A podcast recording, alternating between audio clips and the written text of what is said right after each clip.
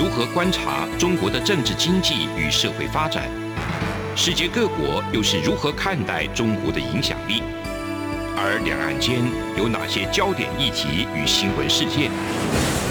深入解析，多面向的透视中国。欢迎收听《这样看中国》。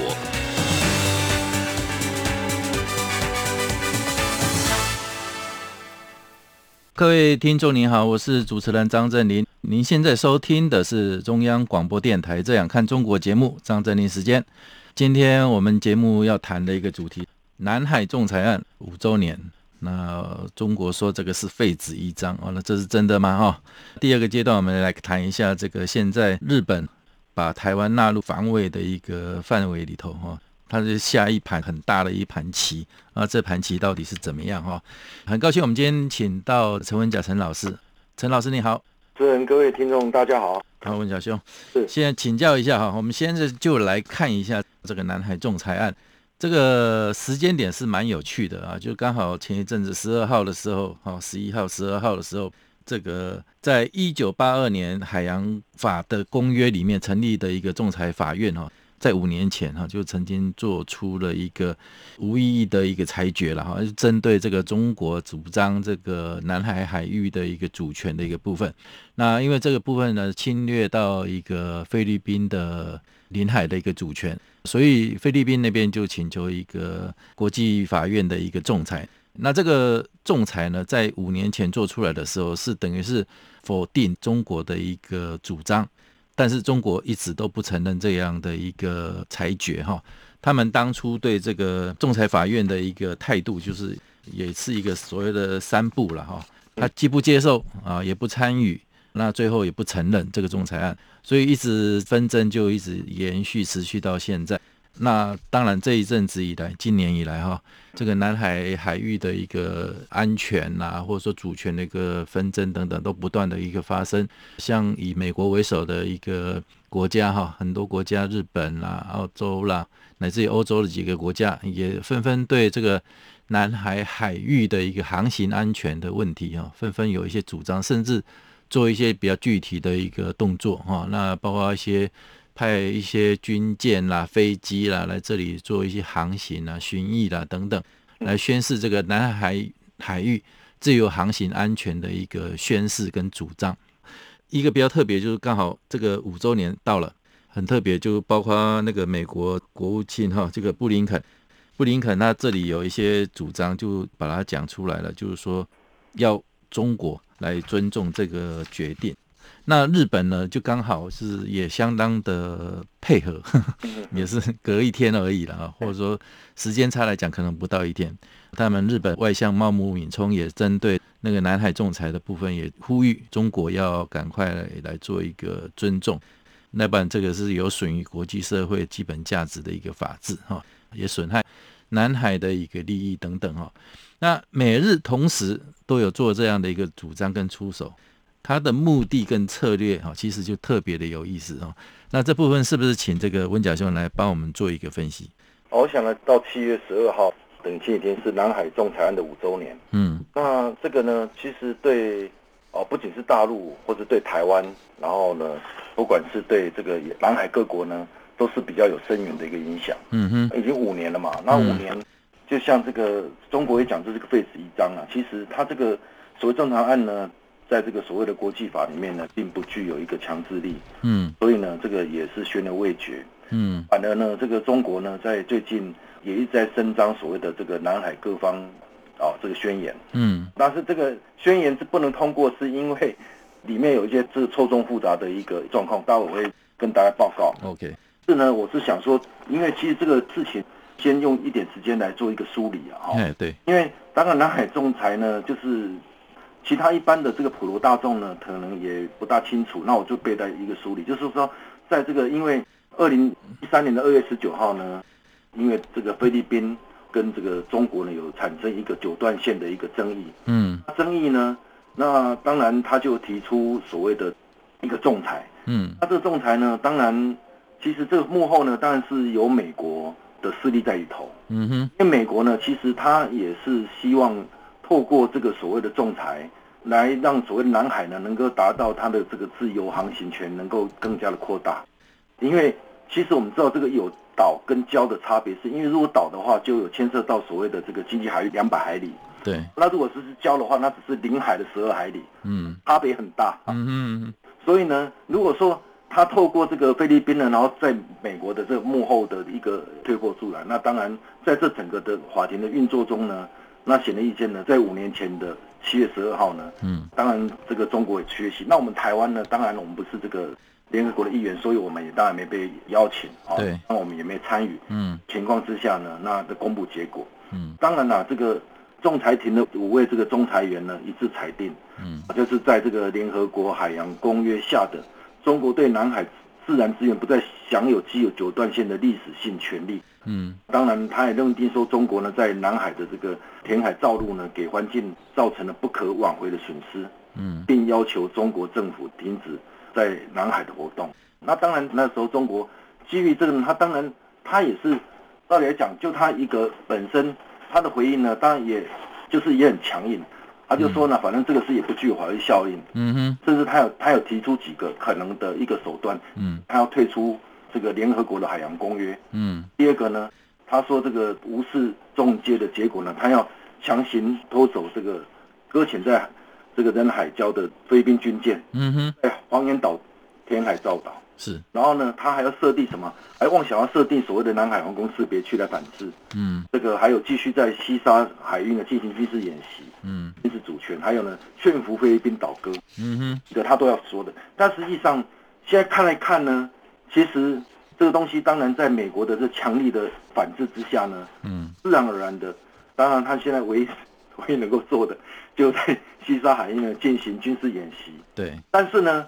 我们知道这个苏里最近的不管这个西沙海域演习，其实中共很少去那地方，嗯，因为这个所谓现在印太战略的这个哦，不管是美国啊、日本啊、澳洲啊、印度，还有甚至从欧洲过来的法国，嗯，一直在那边运作，包括在今年的四月份，不是这个辽宁号哦，对，这个下来演训吗？对，他也没有到，也不敢到南海来，嗯哼，他只有停留在那里，嗯，都在所谓的台湾的周边。比如说，从这个台湾的这个中部海的这个、太平洋去，呃，过去西太平洋，嗯、然后也就是也基本上没突过第二岛链了，就是，嗯、然后呢，就是到这个通过菲律宾巴士海峡，然后到的这个海南岛，然后配合他们的这个建军节等等这些，嗯，三条新造的这个军舰，还是有所顾忌的哈。当然这是有所顾忌的，因为至少是说，这个虽然不是说法不法问题，而是说自然有这个一个国际的一个公认哦，说应该是所谓的。南海仲裁案呢，代表中国，它的不管它现在不管造了多少岛，比如说它现在在这个美济呀，嗯，在这个主碧呀，在永暑啊，对不对？嗯哼，包括还有西沙的永沙，嗯，它这个有永兴，它是个机场，嗯，啊等等等机，这它虽然拥有这些所谓的硬体、软体的一个军事设备，或者说一个呃这个雷达反制设备，但实际上就南海仲裁案呢，当然显而易见了，它是没有所谓的这个。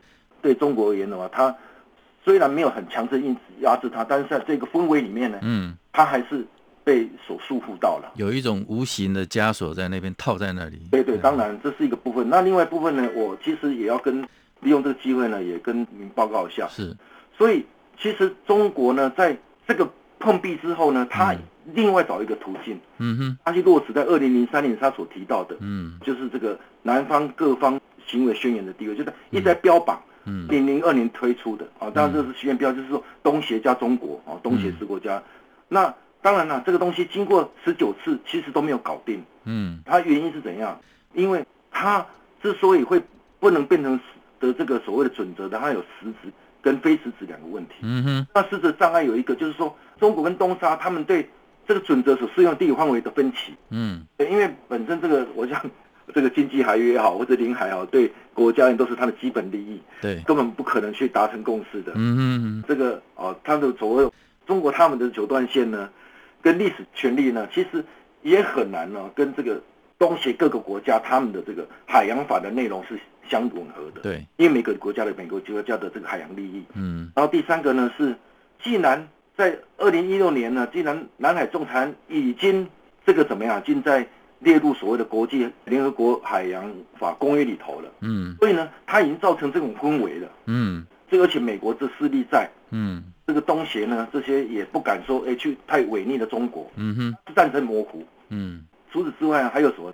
这个怎么样？他是也怕这个，如果说他变成显而易见的，就是中国的这个军队，嗯，会这个很顺势的就介入到南海的演训，是，也是他们所顾虑到的，嗯哼。所以要讲那个这个中国呢，现在这么霸道，这么的战狼，不知道到时候这个引狼入室，这南海里面呢，这个搞了起来，哎。那他们当然也是害怕。对，除此之外呢，这个其实中国跟这个所谓的东南亚友好合作条约里面有一个呢，嗯、就是说是希望能够导入到这里面，因为这个里面的条约特别重要，是说它可以这个透过他们的协商机制，让这准则能够具有法律的约束力。嗯嗯。那这个就是说这个部分，我想说东协也好，是美国也好，他也怕这个中国的势力进来是变成所谓的这个。哦，让这准则具有法律约束力，那自然而然，他们当然也这个事情就谈不起来。嗯嗯。哦，那当然，所谓的这个还有一个非实质性的问题呢，显而易见呢，就是当然是最近的一些这个中国一些战狼，嗯，啊，包括这个有一些对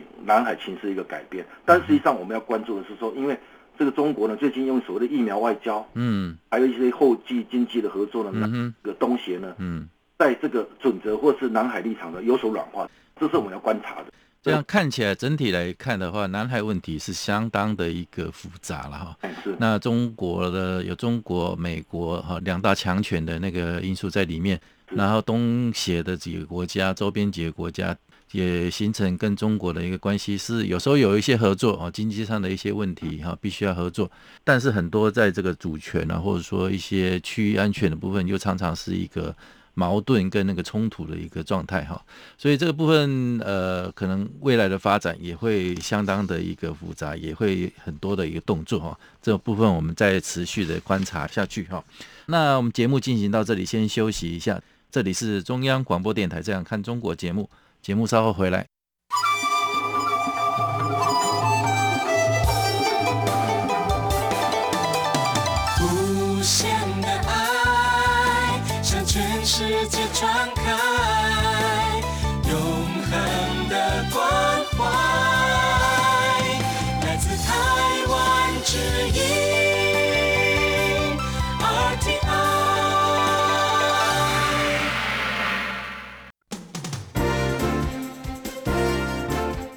两岸、国际、历史、文化与财经等角度透视中国的《这样看中国》节目，每周一到周五晚间九点三十分到十点在中央广播电台播出。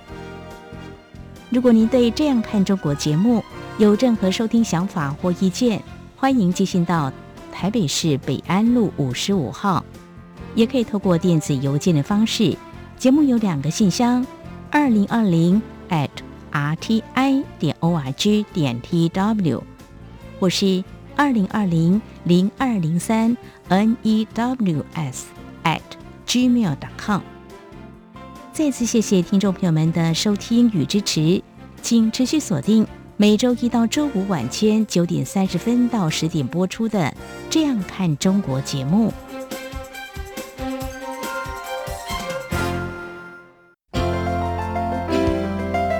有人形容二零二零年是台湾的 Parkes 元年，使用手机可随时随地收听的形式，滋养了听觉，丰富了视野。而你也加入了 Parkes 的行列了吗？央广新闻部制播的众多精彩节目，陆续在各大 Parkes 平台上架，包括《早安台湾》、《两岸 ING》、《这样看中国》、张正霖时间、蔡明芳时间，还有《这样看香港》、舍之岂能藏乎？想跟你聊聊天，以及港式大排档节目，通通随点随听。欢迎透过 Sound 声浪平台搜寻央广节目名称，就可以收听到精彩的央广新闻节目。快拿起手机，让我们在 Podcast 平台相见。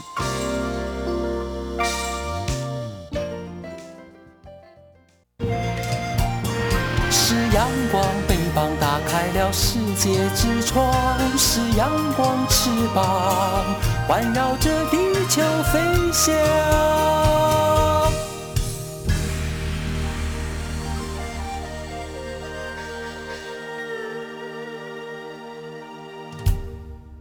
各位听众您好，这里是中央广播电台，我是主持人张正林。你现在收听的是《这样看中国》节目，张正林时间。接下来继续跟陈文甲陈老师来探讨一下哈，就是说这整体中国周边、中国威胁的一个部分。刚刚节目里头有特别去聊到这个南海仲裁的问题。那最近还有一个问题蛮值得大家来关注啊，就是说日本在这个月中的时候哈，大概是七月十三号的时候，通过他们国会通过这个国防白皮书这个部分。那这个国防白皮书呢，有一些讯息传达出来哈，也非常的敏感，那各方的解读有非常的多。那最重要两个一个氛围就是说，因为这一阵子以来，这个日本对台湾互动，跟台湾的互动是非常的一个密切，那对台湾的一种态度也非常的友好哦。那这个部分呃，整个国际上都看在眼里。那最明确的部分当然是主张这个台湾。如果出事或者台湾安全、台海安全的部分，呃，都跟日本有做一个挂钩跟连结哈，那这是一个非常重要的一个讯息。那另外，台湾在这个疫苗购买的部分，经常受到这个中国的一个干扰啊。那随着台湾疫情比较严峻的一个情况之下，那疫苗的需求非常的急迫。好，那这个时候呢，就日本就出手。那连续三次捐了大概三百多万的一个 AZ 疫苗给台湾哦，那这也是突破这个中国想要所谓以以疫谋统哈，就是想要趁这个疫苗购买的部分来向台湾打劫这个部分哈，所以也破了这个中国的一个局，所以日本的一个态度跟那个方向哈，就变成是一个很重要的一个指标哈。那我们刚刚有特别提到说这个国防白皮书的防卫白皮书的一个部分。那这个版本里头其实有两个最大的观察点，就是刚刚我节目一开始有特别提到的哈。第一个就是说，他第一次把这个台湾局势对日本相当重要这样的一个字眼哦，把它写到白皮书里面。好，这是以前不曾经有有的一个经验啊。那第二个部分是说，以前日本的防卫白皮书是把台湾跟中国放在同一个章节里面，那这一次就就很直接了，他干脆就把台湾跟中国这个部分就。把它分开开来啊，就是说，反而是把这个台湾的那个章节放在跟美中关系的一个项项目下面，独立出来一个段落里头啊，而且在地图上面也把中国跟台湾用颜色进行了一个区分，所以这是一个非常大的一个突破。比较用乡民或者说网络语言来讲的话，说现在日本也不演了啦哈，那个反正他们对中国的态度就是这么直白了，或者说对台湾友好。一个态度也相当的，在各个领域里头哈，在不管是政治或者是军事国防哈，乃至于民间交流等等，都直接就很直白的来表态哈，对中国这个顾虑明显比以前啊少很多哈。所以这样的一个突破，我不知道那个文甲兄，你这边是怎么样来做一个解读？首先呢，是讲一个小小故事。哎，你刚刚讲到这个主持人刚刚提到说，这个地图上呢，把这个颜色。弄成这个不同的颜色，对，做个区分。嗯，我记得这个中国呢，有一枚邮票最值钱。嗯哼，当初呢，这个一九四九年之后，他们有一个一枚邮票叫“万里江山”。嗯，台湾没有点红。哦，是啊，台湾没有红。嗯，就那一枚现在应该是人民币一枚哦，那时候才这个面值才好一毛钱。嗯，现在那一枚超几万块人民币。哦，对，这个我讲这个，因为他们认为呢，这一枚是他们的很大的错误。嗯，对吧？然后呢，这个也因为错误。所以所以才错误才这么的这个什么这么的珍贵，集邮有时候就是这样的，有时候一些错误哦，就反而是一种所谓的瑕疵，反而是一个珍品哦。对，所以呢，这先讲的是这个我我我个人经历过的哈。嗯。当然我去找这些邮票就没找到，听说好像现在只有几十枚而已。哦，那是很少哎。对，很少很少，马上回收。台湾应该都要把它收集起来了。收集起来，然后呢，这个以以子之矛攻子之盾啊，在博物馆来展示一下。是是是，那这个部分呢，刚刚。一如所主持人所讲的，其实这阵子呢，其实不管是就是在国会也好，或是说从经委到了这个所谓的麻生，嗯，那对台湾呢，不管是疫苗啊，或者是对台湾的支持，还有对这把台湾这个列为所谓的哦一个很相当重要的一个角色，或者把这个台湾中国分开，哦，那自然而然的，其实呢，每个国家都有它的利益，是。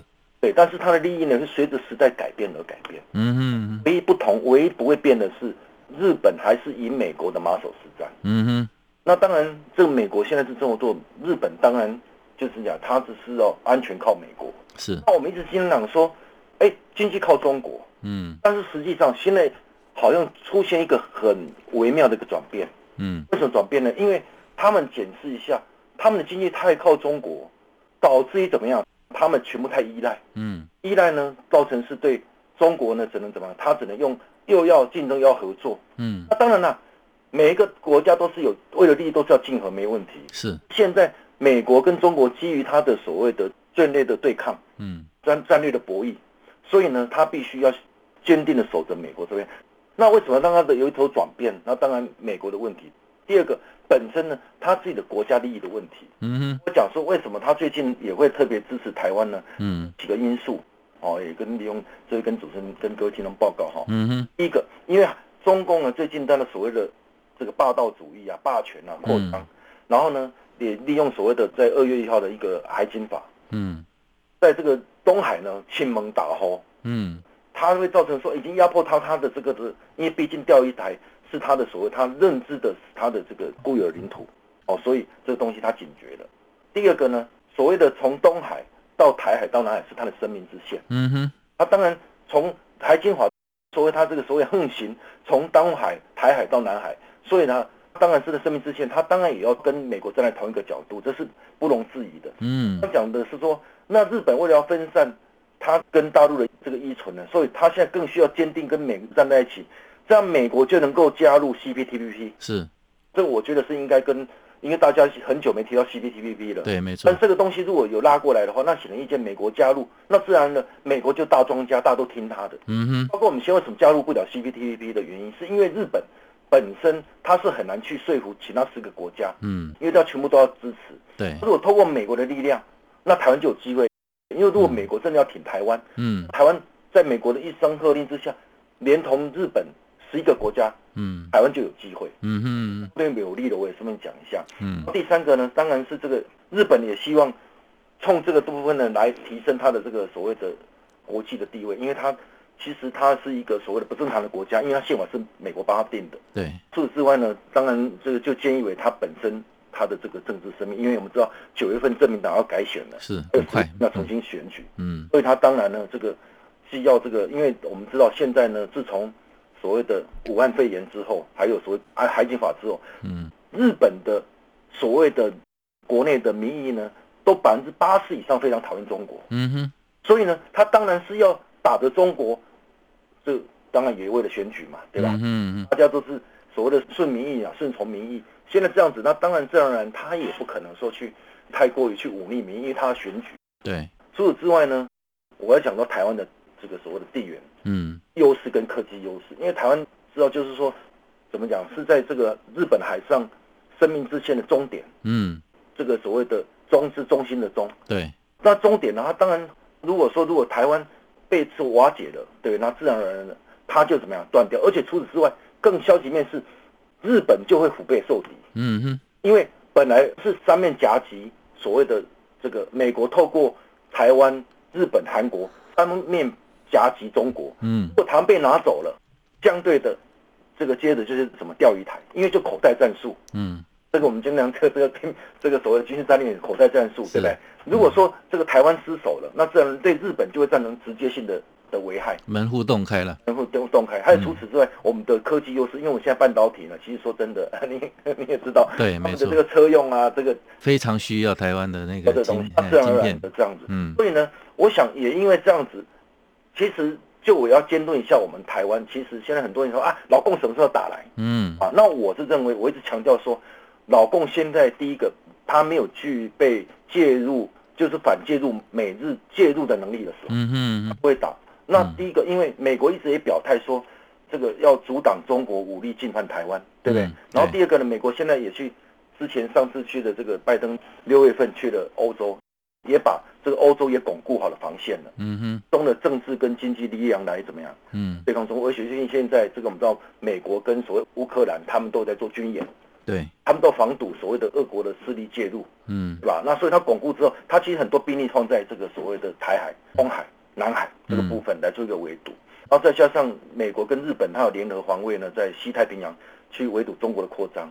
哦，那当然，这个所谓的贸易战还没有停掉，嗯，所以这个都是在在呢，都是中国他现在所谓的那个、啊，当然台湾还有所谓的我们有这么强大的一个防卫能力，是。对吧？那内部的问题是，习近平现在呢，当然他是要先稳定压倒一切啊，嗯，他要巩固他的这个呃，明年的这个继续连任，嗯，所以这部分我看起来呢，就是有几个可能要跟听众报告的呢，我们可能这个部分呢，虽然老共现在不会打，但是我们台湾还是要所谓要去好好的巩固，打铁是自身硬，是。我附带要报告的。那当然啦，我也跟大家理清一个事情，因为我经常有看到一些也提到说，到底麻生所讲的哦，他说如果存亡危机事态呢，会出兵的问题，嗯，哦，我想说也大概跟他说明一下，因为呢，现在的有两派的意见，一派说啊，反正呢，这个日美安保呢里面没有包括台湾，没有明确，嗯，所以呢，日本不会派兵，嗯，这是一派所说的，嗯，另一派呢，当然就讲说啊，他会出兵。那我呢，我就我的这个专业判断呢，嗯，而且是有所谓的有一个法理条件，就是怎么样，嗯、就是在二零一五年的日美防卫合作指针里面有讲到说，嗯，他已经具体取消了对日本自卫队地域的限制，对，因此呢，台海问题可以被确定列入对日本以外国家的武力攻击之回应，嗯，也等于说是由法源来指出自卫队可以在台海有事的时候出动自卫队，嗯嗯嗯，这是他有法的。嗯，这个呢是根据他这个二零一五年的五月十四号，这个日本有批准了十一项有关解禁自卫权的安全保障法制相关法案里面提到的，有一项是国际和平资源法案的规范。嗯，国自卫队只要获得先获得国会的批准，嗯，众参两院，嗯，哦，然后在七天内议决之后可以派遣呢，嗯，到纷争或是其他的这个地方去进行所谓的支援。嗯。在自民党呢是占多数，所以批准没问题。是，第三个是怎么样？但是日本在这个日美的同盟的架构之下呢，一旦美国呢开战，他一定会支援作战。嗯嗯哦，这是没有悬念的。那这样听起来，整个日本介入台海的一个部分呢，很明显的了哈。那个如果从法理来讲的话，也是师出有名啊。那当然是跟自己本身的一个安全啊，或者说一个利益来讲的话，那他们更不能置身事外了哈。那整个趋势是这样，非常的一个清楚。好，感谢陈文甲陈老师今天接受我们的一个访问。以上是今天中央广播电台《这样看中国》节目，节目到此告一个段落，谢谢，谢谢主持人。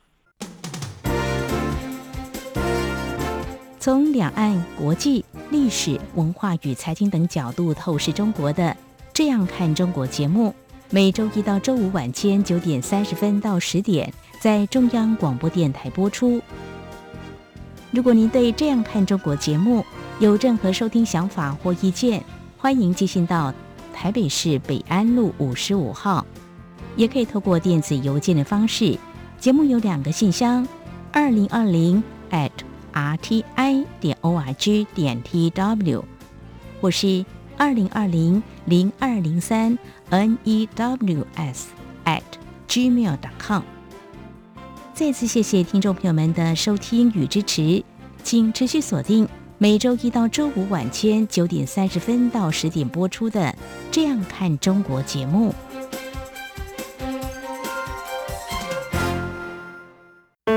哎哎，你知道吗？侨委会今年的海外华文媒体报道大奖开始征件喽！真的吗？没错，今年是以看见疫情下的华媒影响力作为主题，除了原本就有的平面网络报道类、广播报道类之外呢，还增设了电视影音报道类哦。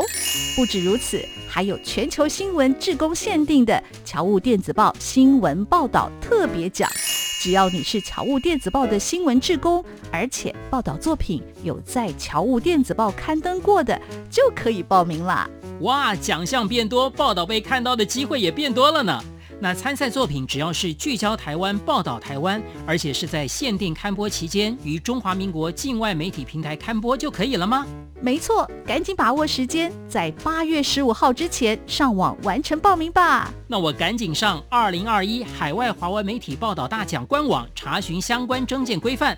网址：triple w dot o c a c media awards dot t w w w w 点 o c a c m e d i a a w a r d s 点 t w。